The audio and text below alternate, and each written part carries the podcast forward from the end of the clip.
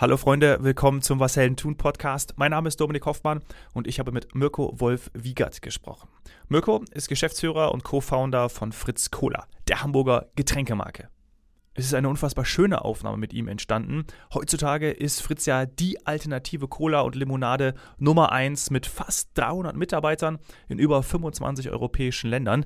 Darüber haben wir natürlich auch gesprochen, aber auch über sein Buch Fritz gegen Goliath, wie man aus dem Nichts ein erfolgreiches Unternehmen schafft. Die Fritz Cola Story. Ja, und wie es zur Gründung und auch zu dem Unternehmensnamen kam, das erzählt Mirko gleich. Fritz Cola wurde gegründet, um eine bessere Cola zu machen, vor allem mit viel, viel, sehr viel Koffein. Dem Gedanken, nicht nur die Getränke, sondern auch die Umwelt besser zu machen, ist das Unternehmen komplett verpflichtet. Seit der Gründung von Fritz Cola sind Glas-Mehrwegflaschen alternativlos. Das alles und noch viel mehr. Jetzt geht's los. Im harten Lockdown war eins meiner wenigen Highlights des Tages, die Wohnung zu verlassen, um bei der Boulangerie um die Ecke mir meine geliebte Fritz Apfelschorle zu kaufen. Ich glaube aber, äh, Mirko, mein fast täglicher Kauf hat leider nicht dazu geführt, dass sich bei euch keine Umsatzeinbußen eingestellt haben. Ich weiß nicht, da habe ich anscheinend doch zu wenig getrunken. Das war eine harte Zeit, aber jetzt geht es seit ein paar Monaten wieder stetig aufwärts. Kann ich das so zusammenfassen? Nicht ganz, Dominik. Also tatsächlich, ah. erstmal danke, dass du uns im Lockdown gekauft hast. Das hat äh, geholfen. Das haben viele andere auch getan. Und somit sind wir gut durch die harten Monate durchgekommen, ohne nennenswerte Umsatzeinbuße. Anders als jetzt unsere Gastronomen, die tatsächlich Umsatzeinbuße hatten, hat es uns als Getränkehersteller nicht ganz so hart getroffen. Ah, okay, na gut. Ähm, ja, ich muss auch sagen, ich glaube, ihr seid ja auch gestartet, da werden wir auch gleich drüber sprechen, äh, über die, die Geschichte hast du ja in einem Buch verewigt. Ähm, ich würde sagen, dieses, diese Kultszene in Hamburg, da, da kommt ihr ja her, das wirst du gleich auch ein bisschen erzählen.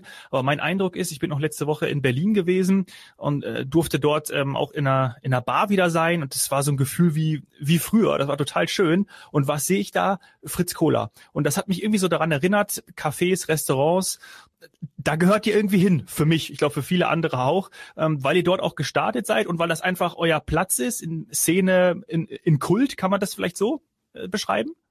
Mm, wir selber definieren es ein bisschen anders. Also wir wollen da sein, wo man einen schönen Moment hat, wo mit Freunden, seiner Freundin oder mit irgendwelchen Kumpels draußen ist, einen netten, einen netten Augenblick hat oder einfach die Zeit genießt. Das ist häufig, ist das der Club, Strandclub, Strandbar, äh, Kneipe, Café, Restaurant, klar, sowas. Mhm. Könnte aber auch andere Anlässe sein, also beim, beim Cornern oder wenn du dann irgendwie am Kanal sitzt oder so. Und da wollen wir sein. Und da sind wir auch recht gut tatsächlich. Insofern hast du uns schon im, in der richtigen, im richtigen Moment wahrgenommen. Und wir selber vermeiden aber den Begriff Kult natürlich. Das ist so eine Zuschreibung, okay. die, die dürfen wir uns erarbeiten. Und wenn wir gut sind, sagen das vielleicht unsere Fans, aber wir selber würden das niemals von uns behaupten. Okay, dann versuche ich mehr in die Rolle des Moderators zu rutschen und, und nicht mehr in diese Fanrolle reinzugehen. äh, die, die ist aber tatsächlich gegeben, weil ich, ähm, ja, wie eingangs gesagt, wirklich dieses Getränk auch liebe. Ich hätte jetzt noch eine Frage, die letzte Frage vielleicht zu dem Lockdown, damit wir da auch in der Anfangsphase ein bisschen rausgehen. Weil bei vielen hört man natürlich, wir haben uns optimiert, wir haben da was gemacht, wir haben hier was gesucht, das haben wir verbessert. Wir haben nach Lösungen gesucht. War das dann bei euch auch da, weil ihr gesagt habt, okay, mal schauen, ihr geht ja auch sehr stark in die Nachhaltigkeitsrichtung, Haltung zeigen, da werden wir dann auch noch nachher drüber sprechen. Und das kam natürlich gerade auch von einem Werteverständnis, was man über Corona hatte, kam das ja auch sehr stark raus. Ist das etwas, wo ihr dann nochmal an einigen Stellschrauben euch überprüft habt oder würdest du das auch anders sagen? Also das Wichtigste war gerade in der Anfangszeit und auch im laufenden, laufenden Lockdown-Geschäft waren einfach unsere Mitarbeiter, die Frauen und Männer, die äh, bereitwillig und ohne Murren in die Kurzarbeit gegangen sind. Die, und die andere, der andere Teil der Mannschaft, der einfach draußen hart für uns gekämpft hat und gesehen hat, dass wir draußen stattfinden in Zeiten von äh, Frachtraumengpässen, weil es Wasser transportiert wird und keine Cola in Zeiten von, muss Abstand halten und muss trotzdem, äh, eigentlich darf man die Märkte nicht besuchen, aber wir machen das trotzdem. Wir müssen natürlich gucken, dass wir auf der Fläche präsent sind und so. Also der größte, das größte, der größte, die größte Einzelkomponente mhm. ähm, waren, waren unsere Leute, unsere Fritzen, die einfach die Fahne hochgehalten haben. Deswegen dem gebührt, dem gebührt einfach so auch die ganze Aufmerksamkeit. Im zweiten Jahr, wir haben uns natürlich auch optimiert, klar, logisch.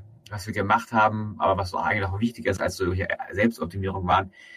Wir haben ähm, eine Aktion gestartet, das hieß äh, Tresenretter, hat hier in Hamburg im lokalen Nahbereich, weil wir das irgendwie am einfachsten stemmen konnten. Da konnte man dann online oder in einer lokalen Drogeriekette hier bei Budnikowski konnte man mhm. T-Shirts kaufen, haben wir auch mit der Pauli-Aktion gemacht und da gingen dann die Erlöse eins zu eins Richtung Clubkommission, äh, Clubkombinat hier in Hamburg, die es einfach dann an, an Gastronomen, an Clubbetreiber verteilt haben für, für Projekte, um eben diese, diese merkwürdige Anfangszeit zu überbrücken und zu helfen zu managen, weil ja auch der Staat noch nicht wusste, was mache ich mit der Zeit und auch die Gastronomie natürlich noch viel weniger. Mhm. Das war so das, was wir gemacht haben und das, aber so dieses, diese Selbstoptimierung lief zu der Zeit bei uns nicht und ist auch nicht das Hauptaugenmerk gewesen in der Zeit. Mhm. Du hast die Mitarbeiter angesprochen, die auch in Kurzarbeit waren. Wie viel sind es mittlerweile? Über 300 habe ich mal irgendwo gelesen. Nee, wir sind noch unter 300. Wir sind unter 300 ah, okay. Fritzen, genau. Mhm. Fritzen, ja. Toll. Ähm, und du hattest dann auch Zeit, ein Buch zu schreiben oder hast du da vorher schon mit angefangen? Das Buch Fritz gegen Goliath, das haben wir ähm, vorher schon geschrieben und ich, mhm. da passte der Lockdown ganz gut, weil man eh viel machen konnte. Mhm. Da konnten wir es dann noch feintunen, noch weiterschreiben auch und so, aber im, im, Wesentlichen haben wir das davor schon geschrieben. Und das haben wir ja zu zweit geschrieben, also ich mit meinem, mit meinem Ghostwriter zusammen haben wir es dann tapfer geschrieben. Aber wir haben auch lange gebraucht, fünf Jahre oder so. Würde, kann ich nachvollziehen. Ähm, es geht in dem Buch um die Geschichte von Fritz Kohler. Und vielleicht, ich habe gelesen, 2003 hast du es mit einem Kumpel sozusagen gestartet aus dem Studentenwohnheim raus. Ja, ja. Was war so der, der Anlass, Coca-Cola herauszufordern oder einfach sagen, hey, wir haben hier eine Idee, wir möchten das auch so machen? Was war so, wie, wie kam es eigentlich zur Gründung? Der, der Grundgedanke war, dass mal mein Kumpel Lorenz und ich, wir kannten uns lange von den, von den Pfadfindern, kennt ihr vielleicht so Lagerfeuer, Heizsucht, Gitarre, so alle so Klischees und so, haben wir alle erfüllt, die Klischees. und das haben wir beide jeweils eine Berufsausbildung gemacht, haben wir beide studiert und als dann unsere Studien sich dem Ende neigten, war klar, wir müssen irgendwann wieder arbeiten. Und wir hatten beide eine sehr schöne Studienzeit. Also, also anstrengende Monate, Jahre auch, aber natürlich auch viel feiern, Freunde kennenlernen, sehr viel Freiheit genossen natürlich auch dieses, so dieser Unabhängigkeitsmomentum. Mhm. Und dann da hatte ich aber schon lange im Hinterkopf, dass ich mich gerne wieder selbst oder gerne erstmal selbstständig machen möchte. Also eigentlich aus dem Grund, weil ich kenne es eben auch. Mein Vater, der war auch schon selbstständig, das wird auch in dem Buch beschrieben. Ich habe bei ihm immer diese, diese Freude wahrgenommen, dieses so geil, ich mache was und ich kann mein Ding machen und so. Ja. Nicht jeden Tag, aber an den meisten Tagen war hohe, große Freude und dachte mir auch, okay, das möchte ich auch. Ich möchte auch Freude haben am Arbeiten und so mein Ding machen. Das passt ganz gut. Und da konnte ich halt dem, den Kumpel, den Lorenz, überzeugen, du lass mal mitmachen, wir machen da irgendwie, schauen, was geht. Haben wir eine lange Interrail-Reise gemacht und haben ähm, so, eine, so eine Klatte angefangen, haben Ideen gesammelt. Und die spannendste Idee, die wir hatten, war ähm, äh, eine Cola zu machen, die besser ist als die Cola, die wir kannten. Und es gab in den 90ern, als wir sozialisiert wurden, in Hamburg nur eine einzige Cola, sonst nichts. Hm. Und dachte, okay, das können wir besser. Denn wenn man sich jetzt in die 90er zurückerinnert, wer das kann und mag, ist jetzt auch schon eine Weile her. Damals wurde Cola nur im Glas ausgeschenkt. Es war so große Plastikflaschen, standen dann an der Bar oder am Club oder irgendwie im Tresen. Und hat man so ein, so ein Glas, stille, schwarze Brause bekommen. Irgendwie zu wenig Kohlensäure, warm, ohne Eis, ohne irgendwie. Das war lieblos was wir gesagt haben, okay, wir machen eine Cola, die in kleinen Glasflaschen ist. Das heißt, der Gastronom muss sie nur noch kühlen und unfallfrei vor dem Gast aufmachen und servieren. Das, das ist easy. Aber dadurch haben wir die Qualität schon irgendwie so kontrolliert. Und auch wir wissen schon, wie es am Tresen wirken soll. Und wenn ich dann eine Cola trinke, dann muss auch Wumms drin sein, also so ein ordentliches so Koffein-Rush, so Zucker, Koffein, alles, was so ein bisschen auch einen Kick gibt, gerade wenn man nachts feiern geht. Und wir kamen damals nach, aus dem Nachtsfeiern auch natürlich als Student. Mhm. Also machen wir einfach mehr Koffein rein. und, und so haben wir uns dann gestartet. Wir hatten 7000 Euro, wir haben also unsere Sparbücher geplündert und damals hatten wir noch so Sparverträge aus unserer auszubildenden Zeit und so. Und ähm, hatten wir 7000 Euro, zwei Autos, zwei Computer, zwei Handys und haben angefangen, Fritz Cola zu gründen und zu starten. Wahnsinn. Und jetzt weiß man ja über die Coca-Cola-Geschichte, dass da niemand an dieses geheime Rezept rankommt und man das auch nicht weiß. Wie habt ihr euch angenähert, um dann die Brause herzustellen? Ja, war gar nicht so trivial. Das Internet war noch nicht so verbreitet. Es gab es eh schon, aber war es auch nicht so super ausgebaut wie heute, hm. wo wirklich alles zu finden ist. Wir haben versucht, Cola-Rezepte zu recherchieren, versucht, an die Zutaten ranzukommen. Das hat nicht so wirklich funktioniert. Was wir dann gemacht haben, wir haben uns einmal durch die deutsche Getränkebranche telefoniert und haben irgendwann auch jemanden gefunden, der uns geholfen hat. Sag ich mal, nach unseren Wünschen Rezepte zu kreieren und da konnten wir uns eins aussuchen und haben es auch produzieren lassen. Und das haben wir nicht selbst entwickelt, aber wir haben, wir haben, sag ich mal, die Definition selbst entwickelt, was wir haben wollten. Aber das mhm. eigentliche chemische Zusammensetzen, das war eine andere. Ah, cool. Und das hat auch sofort funktioniert, dass die auch die bis heute noch Bestand hat. Also mit, mit dieser Zusammensetzung.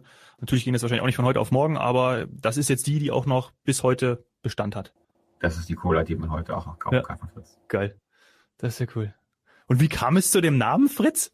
Wir brauchten einen schönen norddeutschen Namen. Wir, wir wussten nicht, dass wir jetzt sag ich mal, in ganz Europa spielen würden. Ne? Das war damals noch nicht Also dachten wir, okay, wir nehmen mal so einen schönen norddeutschen, so einen Hamburger Namen für norddeutsche Cola. So. Und dann haben wir ganz viele Ideen so gesammelt, haben und auf einen Zettel geschrieben, haben uns in Hamburg vor ein Einkaufszentrum gestellt, hier Hamburger Straße, mhm. und haben Passanten gefragt, haben ihnen so unseren Namen vorgelesen und welchen Namen sie denn am besten finden würden für eine norddeutsche Cola. Und sie haben zum Glück Fritz angekreuzt, das fanden sie am besten. Heute, jetzt viele Jahre später, tatsächlich ist Fritz gar nicht so norddeutsch.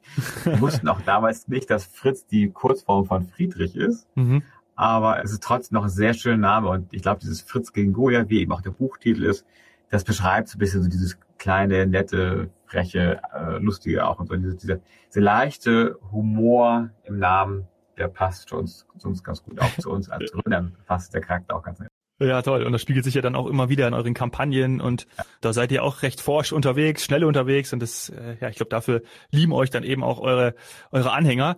Der Gedanke ist, fand ich ganz spannend, dass du gesagt hast, äh, du hast es bei deinem Vater gesehen und dass man eben auch dann in meinen Worten auch mal, ja, einfach selbst gestalten kann, vielleicht auch selbst dafür sorgen kann, eben Freude zu haben.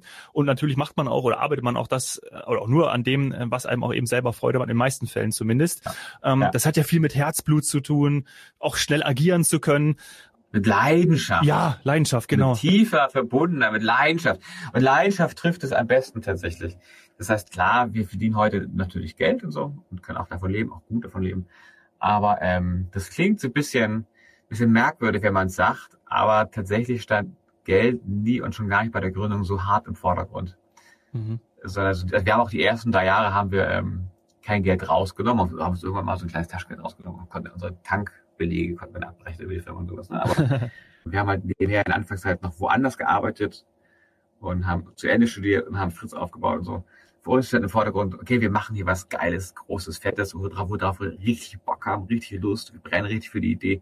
Das haben wir gemacht und dieser Gedanke, der hat sich bis heute durchgezogen. Dieses, wir machen mhm. das hier, weil wir Bock drauf haben. Nicht jeden Tag, es gibt auch mal blöde Tage, aber im Wesentlichen klappt das ganz gut. Ja Leidenschaft zu haben, ist, glaube ich, auch äh, für uns, also für die Zuhörer, für mich dann auch ähm, toll, dass du das auch so rüberbringst. Und genau das kommt, ja. glaube ich, dann auch in dem Buch raus. Ich pack den Link einfach, ist ja bei Ulstein äh, Buchverlage erschienen, ähm, pack ja. einfach den Link auch mal da in die Show Notes. Ähm, Gibt es vielleicht den einen oder anderen, der dieses, ja, dieses coole, oder wie sagt ich, was habe ich gelesen? Frankfurter, hier habe ich Frankfurter Allgemeine Zeitung, frech, rebellisch, ironisch. Finde ich, äh, passt eigentlich zu den letzten fünf Minuten, die wir gerade gesprochen haben. Ja, passt ganz gut. Und du hast ja diesen Punkt, dieses, dieser, diesen Gründungsaspekt angesprochen. Also in diesem Buch ist natürlich die Fritz, ein Teil der Fritz-Geschichte aus meiner Perspektive beschrieben. Mhm. Und aus meiner Perspektive ist eben auch geschrieben, so, ein, so eine Art Inspiration und nicht Leitfaden, das wäre so hochgegriffen, also Inspiration, ein kleiner Case quasi für alle, die sich gerne selbstständig machen möchten und sich da gerne Inspiration, inspirieren lassen möchten für ihre eigene Gründung oder so. Für die ist ja. das Buch geschrieben tatsächlich. Total toll. Finde ich richtig gut. Und die Gründung kam ja auch zustande, um eben, ja, wie du gesagt hast, eine bessere Cola zu haben. Da auch übrigens habe ich auch mich sofort dran erinnert. Ich habe immer dann im Club geschaut, dass ich eine frische Cola bekommen habe, immer äh, eine neue Flasche verlangt, die dann gezischt hat noch beim Aufmachen. Weil wenn ich den letzten Schluck bekommen hätte, ja, dann hätte ich dafür mein Geld rausgeschossen und ich hätte mich beinahe übergeben. Deswegen eine bessere Cola zu machen, das war auch der Anspruch. Und es gibt da eben noch viele Dinge, die man anders oder besser machen kann. Und das macht ihr ja auch. Also ihr engagiert euch ja auch sehr stark, gerade mit äh, Blick auf Nachhaltigkeit. Wie hat sich das vielleicht auch nochmal jetzt in den letzten, ja, vielleicht auch nach dem Lockdown, fangen wir doch da äh, auch mal mit an, auch nochmal gezeigt, nochmal noch mal stärker hervorgekommen? Nachhaltigkeit. Nachhaltigkeit ist, war bei uns kein Gründungsgedanke, muss man fairerweise dazu sagen. Mhm, okay. Bei uns war nicht der Gründungspurpose, wir machen eine nachhaltige Cola, sondern der Gründungspurpose war, wir machen eine geile Cola. Das muss fett sein, so. Das war die Idee. Und bei uns war klar, wir machen das in Glas Mehrwegflaschen, weil aus, dieser, aus der Fahrt von der Welt kommend können wir nichts machen, äh, was, wo der Müll irgendwo in der Natur landet. Und bevor das Einwegpfand eingeführt wurde, lagen viele Einwegverpackungen einfach in der Natur rum und wenn du aus dieser Fahrt in der Naturwelt kommst, das geht ja nicht. Also war klar, wir machen Glaswellenflaschen. Und dann viele Jahre später, als wir dann schon erfolgreich waren und auch klar war, okay, was, was, was wir machen, ist gut und wir sind auch nicht mehr so ganz klein, wir tragen auch jetzt durch unsere Größe schon auch Verantwortung oder ein größeres Maß als Verantwortung, als, als, als Einzelperson vielleicht trägt. Da hatte ich ein Erlebnis, das war ziemlich krass und war ähm, nicht Wendepunkt, das nicht, aber hat nochmal bei uns auch die Fokussierung auf Nachhaltigkeit nochmal verstärkt und beschleunigt. Wir hatten früher eine Lagerhalle, da haben wir dann Werbemittel gelagert. Und zwar, wenn du eine Cola verkaufen möchtest, dann gibst du den Gastronomen eine kleine Kreidetafel, dass er dann auf dich aufmerksam machen kann oder so ein Straßenaufsteller, mhm. Kugelschreiber und so Kram halt. Ne? Und irgendwann bin ich dann abends, spät abends, war draußen schon dunkel, habe ich dann nicht rein in diese Lagerhalle, habe so das, das halt, das Licht angemacht und dann ging so zeitversetzt gingen so die Reihen mit diesen alten Lampen an und haben dann angefangen, die ganze mhm. Halle auszuleuchten. Und ich war lange nicht mehr drin. Und dann habe ich diese Plastik Berge vor uns gesehen. Also das war, das war wirklich palettenweise Kram, allerlei, was man so braucht, ne, von diesen ganzen Werbetheater. Das war Berge von Plastik, wo klar war, okay, ein Großteil wird nach kurzem Gebrauch einfach in die Mülltonne wandern oder in die Verbrennung oder irgendwie verschwinden, hm. aber nicht mehr den ursprünglichen Sinn erfüllen. Das ist jetzt viele Jahre auch schon her, aber hat damals nochmal dazu geführt, okay, wir müssen, aber allem, was wir machen, müssen wir nachhaltig und sinnvoll handeln. Also wir waren dann damals aus der Sturm- und Drangphase draußen und heute halt mit diesen fast 200 Leuten. Das heißt, heute heißt das, wir machen dann, wir nehmen zu, zu gesellschaftlichen Themen, nehmen, beziehen wir Position, weil wir doch einigermaßen attraktiv sind als Cola und wir Leute inspirieren können mit unserer Haltung oder auch als Reibefläche dienen können, wenn sie uns, wenn sie uns nicht zustimmen. Das ist ja auch okay. Oder mhm. wir machen so Themen wie, Themen wie Trink aus Glas oder Pfand gehört daneben, mhm. wo wir auf Mehrwegflaschen, auf Glasflaschen kaprizieren und wo wir versuchen, die Leute zu überzeugen, mit Glas Mehrwegflaschen statt Dosen zu nutzen und die dann im Idealfall, gerade wenn man das im Späti gekauft hat und dann im Park irgendwie trinkt, nicht im Müll mal reinzuschmeißen, sondern so daneben zu platzieren und da versuchen wir dann auch andere, andere Getränkehersteller zu machen und so weiter. Also heute haben wir, sag ich mal, das im Griff, dass uns so eine Schweinerei wie diese, diese Plastikberge, die wir damals da produziert haben, heute längst nicht mehr machen würden, sondern heute nutzen wir quasi unsere, unser Gewicht, unsere Kompetenz, um die Gesellschaft in dem kleinen Teil, in diesem Getränketeil, wo wir eben tätig sind, ein Stückchen besser zu hinterlassen. Mhm. Wie oft ist denn eigentlich so eine Flasche, das kann man ja wahrscheinlich auch nachvollziehen, im Einsatz? Also das, äh, gerade wenn es dann wenn wir Mehrweg sprechen, beziehungsweise die Glasflasche, wie oft, wenn die reinigt wird, die kommt zurück, wie oft ist die im Einsatz? Könnt ihr das sagen? Ja, also wir orientieren uns da an, an Zahlen von Instituten wie der VLB Berlin und andere Verbände eben. Mhm. Die haben das gemessen und selbst fällt das tatsächlich schwer, das zu messen, weil die Flaschen kommen chaotisch, sag ich mal, zurück. Mhm. Aber du kannst erkennen, dass Flaschen, die haben dann so einen weißen Ring, so einen Stoßring oben und unten, ne? Ja. Und der ist mal schmaler oder mal auch gar nicht existent, dann ist meistens so ganz breit, ganz fett über die ganze Fläche und so. Die Flasche ist dann häufig unterwegs gewesen, dann bis zu 50 Mal und auch länger. Also es gibt hm. ja kein Enddatum, irgendwann geht die Flasche einfach kaputt. Ja. Oder wird aussortiert, weil sie dann zu schäbig aussieht, dann geht sie zurück ins Glasrecycling. Aber mal, unsere Quellen sagen, dass die guten Poolflaschen bis zu 50 Mal genutzt werden. Dann sind sie auch wirklich aufgenudelt, ne? Ja. Aber so, ja. Krass. Ja, und dann wahrscheinlich auch über mehrere Jahre. Ja, ja, viele Jahre. Wenn sie 50 Mal genutzt werden. ja. ja. Und zur Nachhaltigkeit gehört, gehört dann auch dazu, eben äh, kürzere Transportwege zu haben. Ne? Und genau. das macht ihr durch Produktion an, an regionalen Standorten, beziehungsweise mehrere Standorte, eben nicht nur einen? Genau, der, der Clou bei diesen, bei diesen Glas-Mehrwegflaschen ist, dass du sie möglichst nicht über weite Transportwege hin und her fährst, also voll hin zum Kunden und dann leer wieder zurück, sondern mhm. der Clou ist, dass du möglichst verbrauchsnah produzierst, das um eben diese Transportwege zu sparen und auch um einen Teil der lokalen Wertschöpfung zu generieren. Das hat dann mit mhm. Arbeitsplätzen und mit Steuerzahlungen so zu tun. Ne? Und so haben wir aktuell fünf Produktionspartner, das ist Mineralbond, die sind in Deutschland verteilt, aus, von, aus denen raus wir den mitteleuropäischen Raum, sag ich mal, von Polen bis Frankreich, von Norditalien bis äh, Dänemark dürfen wir leider nicht, aber äh, mit unseren Glas Mehrwegflaschen bedienen und das Netzwerk quasi an Lokalpartner weiter ausbauen, um eine optimale eiskalte Cola mit einem wirklich guten Footprint zu produzieren. Hört sich echt gut an. Kann man da sagen, was so die nächsten Schritte sind? Also gibt's da jetzt noch, wo ihr sagt, okay, da, weil es geht ja alles nicht von heute auf morgen. Ähm, mhm. Ihr seid da auf einem sehr, sehr geilen Weg, sehr richtigen Weg. was könnte man noch machen? Was wäre so dein Wunsch gerade äh, diesbezüglich? So, die nächsten Schritte sind einfach Ausbau dieses Netzwerkes. Also sag mal, mhm. wir haben Kunden auch im europäischen Ausland, auch eine große Fanbase, die uns einfach gut finden und lieben und so. Das Ausbauen, dass wir bei der Produktion hinterherziehen können. Was wir machen, ist, dass wir jetzt anfangen in, in, äh, in Polen und in Niederlanden in Österreich äh, Menschen über Glas Mehrweg aufzuklären. Das ist ein bisschen verloren gegangen, dieses mhm. Wissen über Glas Mehrweg aufzuklären und auch Handelspartner zu gewinnen, das eigene Engagement auszubauen oder wieder an Glas Mehrweg teilzunehmen das wird ein langer Prozess sein. Das wird nicht so ganz schnell passieren, aber wir sind dabei. wir kriegen ja so ein bisschen Flankierung von der Europäischen Union, weil ja da in der Abfallhierarchie ganz klar Mehrweg vor Einweg steht. Insofern sind wir da auf gutem ja. Wege, um das auch auszubauen in Europa. Ja. Ja, cool. Es muss natürlich auch erstmal in, in das Bewusstsein rein. Wie viele Ländern seid ihr überhaupt tätig oder wie viele Ländern gibt es, Fritz? Ja, ich glaube, wir sind nicht in Albanien und ich glaube, wir sind nicht in Aha. Dann sind wir eigentlich überall. Kosovo sind glaube ich auch nicht. Bin mir nicht ganz sicher. okay. Ja, und nicht, nicht überall so wie in Hamburg, ne? Das ist klar. So, aber wir sind da und ja, ja. mit Glück kann es dir passieren, dass du irgendwo an der, an der Adre sitzt und ein, ein, ein nette, nettes Café am Strand und mit Glück kriegst du eine eiskalte Fritz ja, und dann äh, trinke ich auch da meine Apfelschorle. Genau. Das wäre super. Kann ich auch hier in München überall machen. Darüber bin ich total happy. Und natürlich auch, dass wir gesprochen haben, Mirko. Vielen Dank. Äh, ich fand es geil, zur Nachhaltigkeit zu sprechen und auch über das Buch. Wie gesagt, ich pack dazu und auch äh, zu dir, äh, zu Fritz. Äh, ich glaube, jeder Hörer kennt Fritz Kohler, aber die Geschichte nochmal so zu erleben und so zu lesen, ja, finde ich total toll und interessiert euch bestimmt auch. Also ihr findet den Link in den Show Notes. Und Mirko, danke für deine Zeit. Hat mir echt Spaß gemacht. Sehr kurzweilig. Vielen Dank. Danke, Dominik, für die Einladung. Danke dir.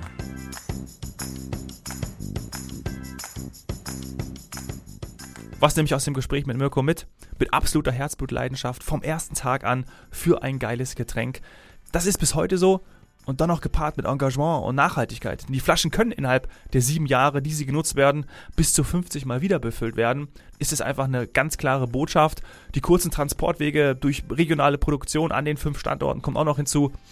Einfach die bessere Cola. Und für mich die beste Apfelschorle, die es gibt. Wenn dir die Folge mit Mirko gefallen hat, freue ich mich auf eine 5-Sterne-Bewertung bei iTunes und schlag mir auch gerne Gäste vor. Freunde, Bekannte, Kollegen aus deinem Umfeld, mit denen ich hier im Podcast über ihr Business sprechen darf.